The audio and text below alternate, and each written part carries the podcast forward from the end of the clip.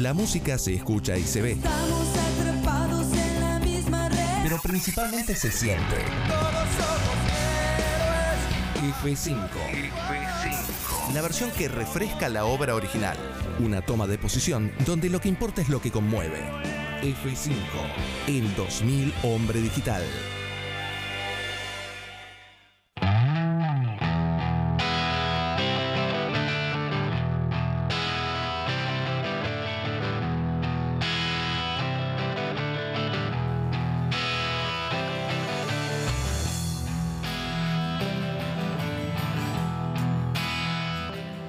Mm. 33 minutos pasaron de la hora 20. Y esto es pop, pero suena muy, muy pesado.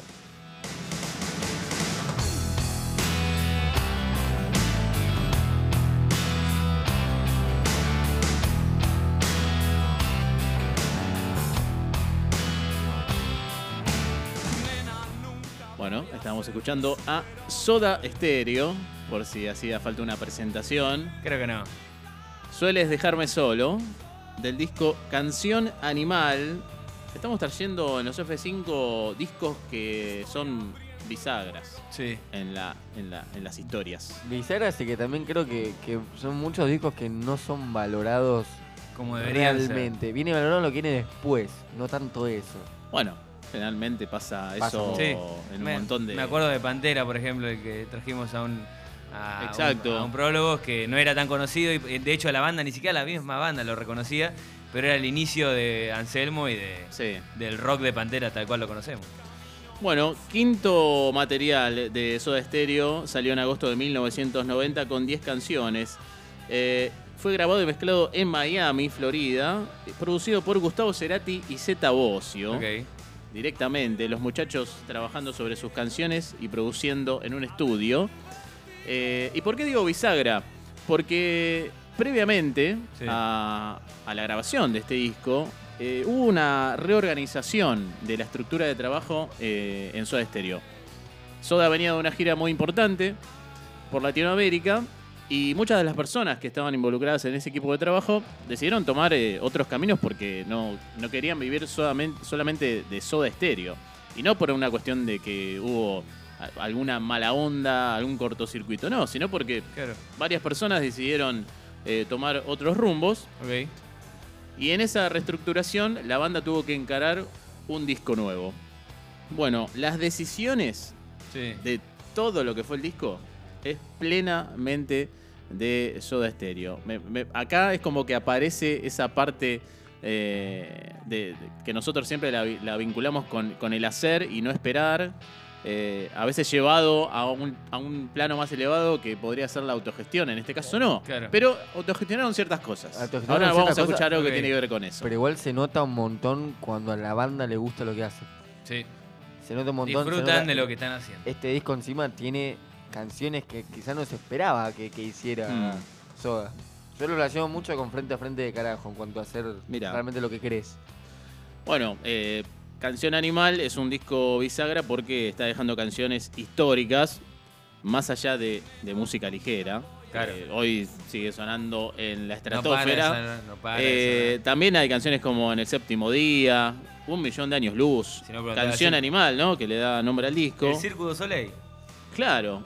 Hombre al agua, que me parece un gran- una gran canción. Y Entre caníbales, que también. temón. Sí, sí. Todo, Eh, quedé perfecto. Literal, es un 10, es un 10 cerradito. Sí. Sí, sí. Hay una canción que a mí no, no me cierra mucho, que es la canción 1990, que de hecho hasta ellos mismos dijeron, che, eh, Da. sí, da. Bueno, no, pero este tema es algo distinto, vamos a meterlo. Y la verdad que 1990 es una canción que pasó Pasa. de... Sí, pasa. Sí, sí, sí. Pero bueno, está, ¿viste? Está. La verdad que son... eh, Igual es casi imposible meter todas las canciones en un disco, sean todos temazos. Claro, En alguna. claro, es un 9. Como dijo Mati, es un 9, no es un 10 por, por, por 1990. 9.50. No me acuerdo cuál era ese tema. No me acuerdo ese tema. Bueno, tenés que revisar otra vez la canción otra y vez, más sí. tranquilo. Pero bueno, decíamos esto, ¿no? Tuvieron que tomar decisiones. Y hay algo muy particular que tiene que ver con la tapa del disco. Eh, que vamos a escuchar ahora a Zeta Bocio hablando en una entrevista que dio el año pasado cuando se cumplen 30 años de Canción Animal, Sí. donde cuenta que le llegó lo que iba a ser la, la tapa del disco, ¿no? Y cuando lo, cuando lo vieron, dijeron, no, esto no representa lo que estamos Claro. grabando, no, no representa las no canciones. Sí. Faltaban tres días para entregar todo. sí. Y bueno, Z y Gustavo dijeron, bueno, salgamos, recorramos Miami, metámonos a alguna feria, eh, no sé, shopping, lo que sea, y empezamos a, a- a buscar influencia de lo que vemos. Y bueno, algo de eso pasó, y acá escuchamos eh, a Z Bocio. Cuando hicimos este disco, confiamos en Alfredo, le mandamos a, que nos propusiera el arte para este disco, a partir de los demos que le dimos. Y estamos en Miami y nos llega el, el arte, una cosa, yo me lo acuerdo patente, ¿viste? Estaban los leones, porque Gustavo tenía la idea de- desde antes, pero estaban en un mar de fuego, ¿viste? De fondo. Era un disco de, de Metallica, no sé cómo explicarte. Lo miraba así, era una cosa vieja, trazada, ¿viste? Para el disco, ¿no? El disco iba, lo que escuchábamos que estábamos haciendo en Miami, estábamos re entusiasmados y era directo una trompada a la cara, de crudo, ¿viste? Y esto, el mar de fuego, con los leones, ¿viste? Parecía un disco de reggae, no sé, Babilonia, me sé, a una cosa que no tenía nada que ver. Quizás uno no decide nada y sale eso. Y el disco nos pasa lo mismo, porque son todas, la, la imagen es todo potente, ¿viste? O sea, de que la- la- la consistencia. Entonces salimos con Gustavo le digo, tenemos que hacer algo. ¿Y qué hacemos? Y como los comienzos, Gustavo, tenemos que proponer una etapa nosotros. También estudiamos, ¿viste? Tampoco somos tan giles. Sentémonos, confiemos, ¿viste? Bueno, dale, vamos a comprar material. Vamos a una casa de arte, están todas cerradas, ¿viste? Había que esto definirlo en dos días. ¿Era esto o salía esta etapa? Y yo, yo no, quiero que salga esta etapa. Entonces nos fuimos a un Walgreens, ¿viste? En Miami. Y en la parte de, biblioteca de Walgreens, de librería, ¿viste?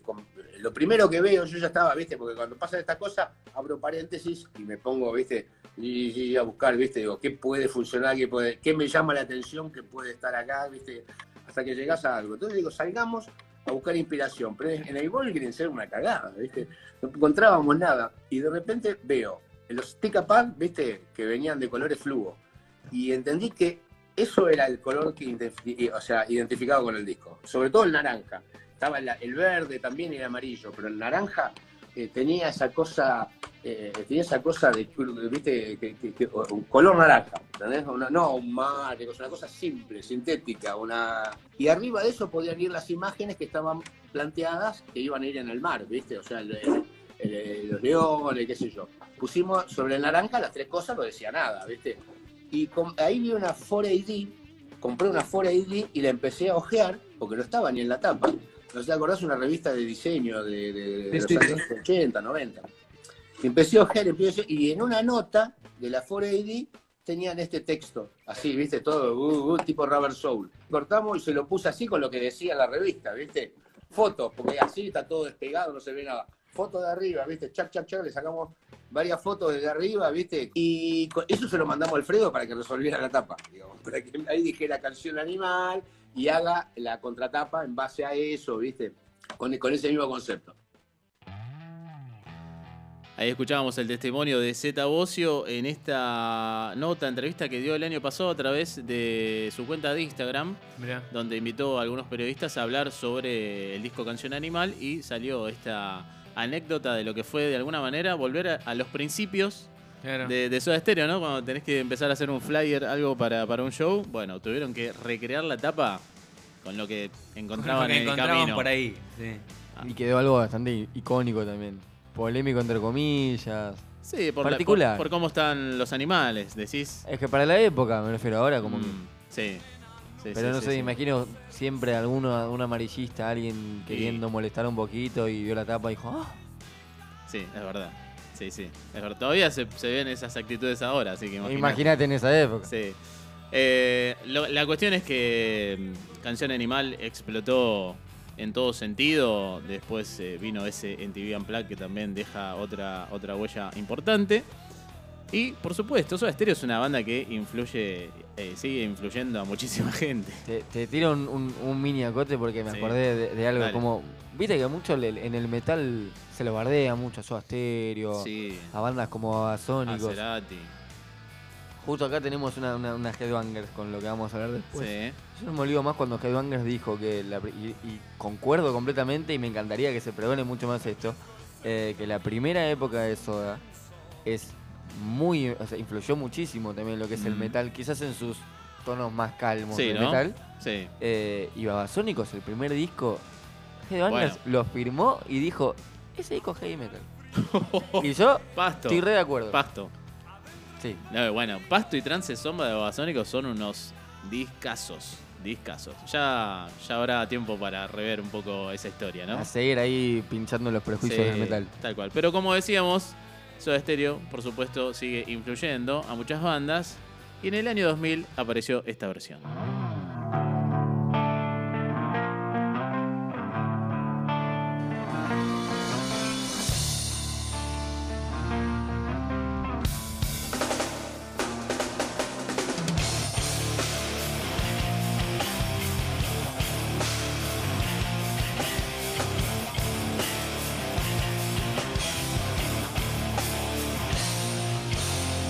Nunca voy a ser un superhombre. Puedes dejarme solo. Estamos escuchando a Cabezones desde su disco Alas, que tiene 13 canciones en su haber. Eh, estamos hablando de una banda de origen santafesina. Así es. Que, bueno, Alas también es un disco bisagra en la historia de Cabezones, ¿no? Otra ¿Vos qué banda decís? que no, otra banda que no, para mí no, no recibió ni, ni res- recibe eh, el merecimiento que realmente merece. Y de paso, Valga bueno, la redundancia. vale la redundancia. Sí. Eh, Pero ¿Vos decís? Ah, yo creo que en su momento a Cabezones le llegó mucho así, todo, todo muy de pronto. todo muy de pronto. muy de pronto. Creo que también hubo un par de situaciones que les ganaron. O sea, le, le- le fueron. No quiero decir que masticaron más de lo que podían, Ajá. pero los pusieron en situaciones no muy cómodas para ellos. Como cuando tuvieron que, que fue con Metallica que, Con- o, o Iron Maiden. ¿La de Vélez? La de Vélez. En, en Vélez, eh, sí, fueron soportes de Iron Maiden Iron en Maiden. el verano de 2001.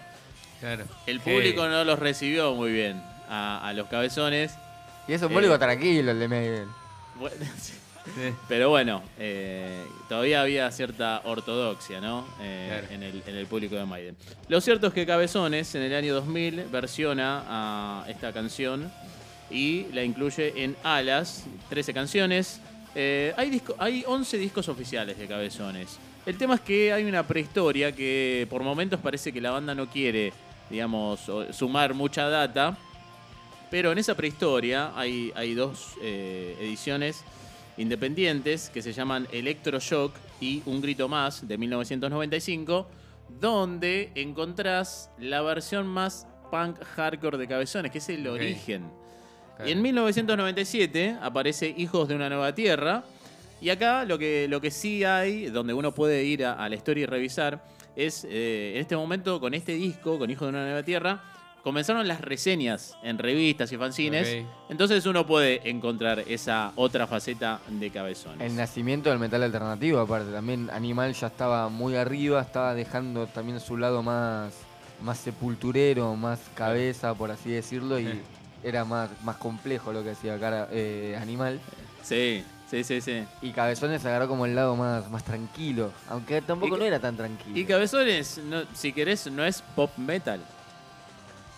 Es metal, alter- es que el pop metal es el metal alternativo, pero le decías al Claro. un metalero Hugo, estás escuchando pop metal, te tira una silla en la Ya, cabeza. ya que estamos, ¿no? New metal. ¿Eh? New metal, ¿no?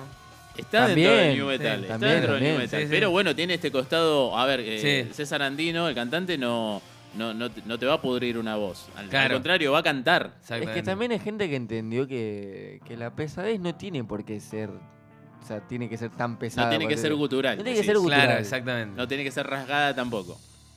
Claro, no- hay muchísimas bandas. Creo que Cabezones, tanto como, como Animal, en la época que vino después, que vino con Combativo, que era mucho Sí. más melódica o algo, estaba muy adelantado a la época. Y por- sí, sí, el tema es que sonaban muy internacional para, Exacto, para ese momento. Bueno, además de esta versión, en este disco Alas, la verdad que es más que recomendable escucharlo, hay canciones como Despegar, Hombre Paranoico. Hombre Paranoico es un gran tema también que pinta muy bien lo que hacía Cabezones en ese momento. Ella se olvidó de mí y Ojos en mi espalda también. Ella se olvidó de mí, ¿no? Ese es No, temazo, temazo, temazo. es que más, creo, me imagino que todos lo- lo- los adolescentes de, de esa época las resentían estos temas. Tal cual. Bueno, como decíamos, eh, es una banda muy particular dentro del new metal de esa época. Eh, quiero nombrar otras bandas también que estaban. eh, Raíz, eh, estaba eh, Nativo, que bueno, no, no era new metal, pero también estaba en esa movida. Es que eran también un lado más extremo. También está, bueno, antes de Raíz estaba Brede. Sí. Bueno, Eh, pero no, pero Brede es era metal, más hard, es es metal, metal, metal. Es que te- si no me suena más, más Jesús Mártir, no sé. Bueno, Jesus Martyr es como industrial. claro, pero tuvo sus cositas medio Sí, nu, tuvo, sí, tuvo sí. un montón de cosas. Bueno, estaba Ritual, Ritual. estaba Virtual también. Estaba Cacería también. No y recuerdo estaba. Estaba Malón con 5.0. Nah, bueno, pero Malón es Malón. ¿Vos escuchaste 5.0 de Malón? No, no, no. Pero, pará, ¿Pero vos escuchaste eso? Sí. Es nu metal. Y estaba Brutal 6. Estaba Brutal 6 también. Así que, bueno, había una, una movida muy importante del New Metal eh, en esos momentos. Alas es el debut de la banda en Sony y fue producido por, eh, hablando de animal, Martín Carrizo. O sea, no, no puede salir mal. Martín, con Martín Carrizo en el medio no puede salir Nada nada, puede mal. Nada puede salir.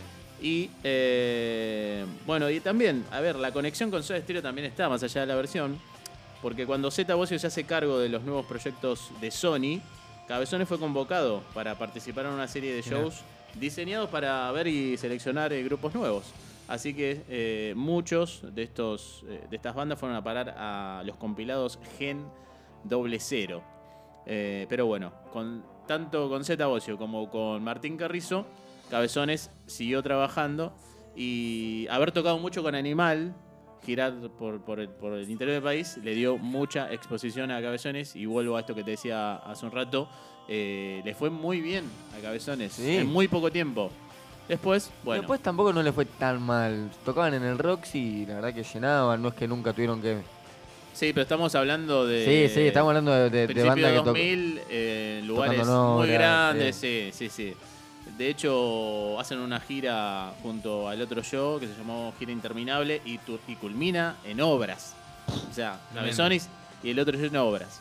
Un montón. ¿Viste? Eh, para, para, para la banda en ese momento fue un montón.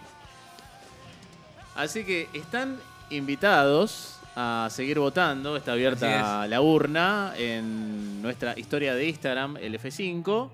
Por supuesto, nosotros vamos a estar votando en un rato. Lo es. definimos como siempre antes de que termine el programa. Así que ya pueden ir votando en 2000 Hombre Digital en nuestras historias para ver quién se queda con este F5. Si Soda Stereo, una de las bandas Más icónico. más icónicas representativas del pop rock local contra Cabezones, una banda santafesina que de a poquito, viste, vino del interior, La hizo. la rompió en Buenos Aires y además cada uno de sus integrantes hoy está con distintas cosas, no es que, viste, se dedicaron a, a, no sé, a, a otra cosa. Claro. No, aparte, está- César estuvo también en, eh, con un par de problemas de salud.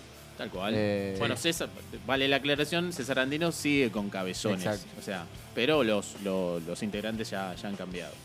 Así que bueno, estamos eh, en vísperas de, de seguir votando.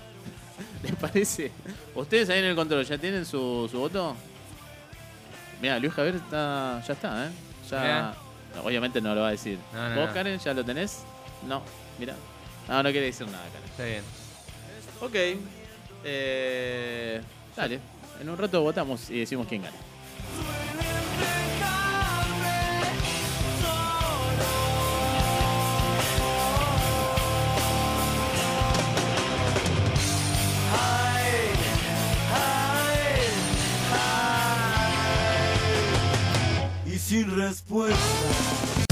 2000 Hombre Digital.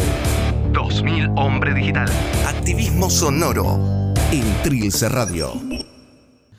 Vamos a definir Momento. el F5 y de esta manera nos vamos a ir retirando. Sí es. Bueno, tenemos Dos votos. voto en el control tanto de Karen Casafus, la productora de este programa, como de Luis Javier, el operador. Sí. Votaron a Soda Stereo. Así que tenemos Sí dos, Dos votos. votos. para Soda Stereo.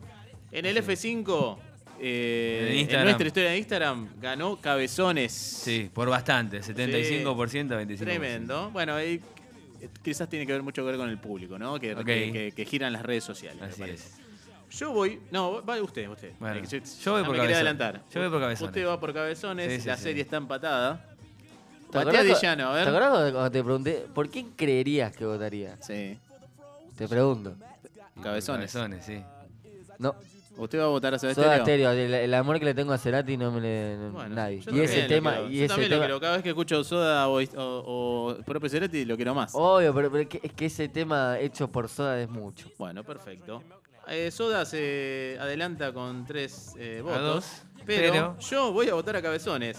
O sea que si Empate. Irene está por ahí, necesitamos el voto de Irene. Sí, Irene va a decir desesperadamente. el final. El, el final de este no, programa. no sé, depende que digas. Si no, si no nos vamos. ¿Sí? Irene votó a Cabezones. Entonces sí, entonces sí. Vale. Cabezones, Lindo, César peleado. Andino. y Otra vez picante, sí. Le ha ganado Gustavo Cerati. Sí, Pero dos versiones, Claro. dos versiones hermosas. Se viene Sí, definiendo siempre por un voto por ahora. Los últimos 4 o 5 F5 se definieron por un Es voto. verdad, peleados, peleados, Sí, sí. muy bien. Bueno, muchas gracias por estar del otro lado. Mi nombre es Beto Alf- Alfaro, siempre Joaquín Miloria. Adiós. Matías de Llano, saludos a la familia de Llano, de festejo, todo ahí. Bien. A pleno. Karen Casafuso en los controles, Luis Javier en los controles, en la producción. Y bueno, pero. Estamos todos No, pero, eh, pero Karen controla todo el tiempo, ¿eh? la en el semana control. también está ahí con el el látigo. control. Sí, sí, sí. Luis Javier en los controles. Recuerden que mañana estamos a partir de la medianoche en FM Rocola. Esto es en Miramar, FM Rocola 95.9. Eh, y recuerden que siempre lo importante sigue estando afuera.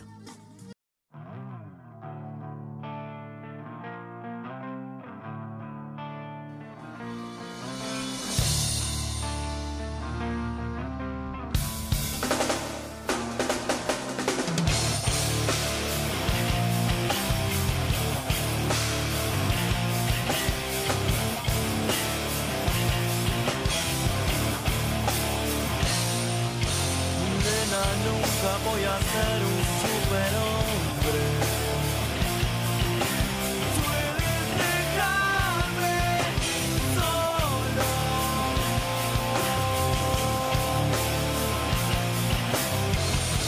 Estoy abriendo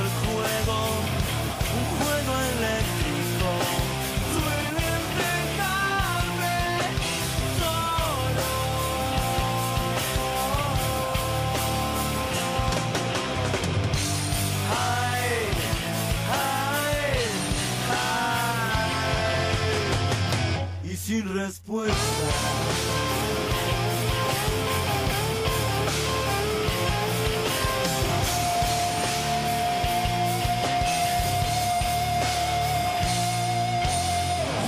Es el camino más intenso. Sueles dejarme solo.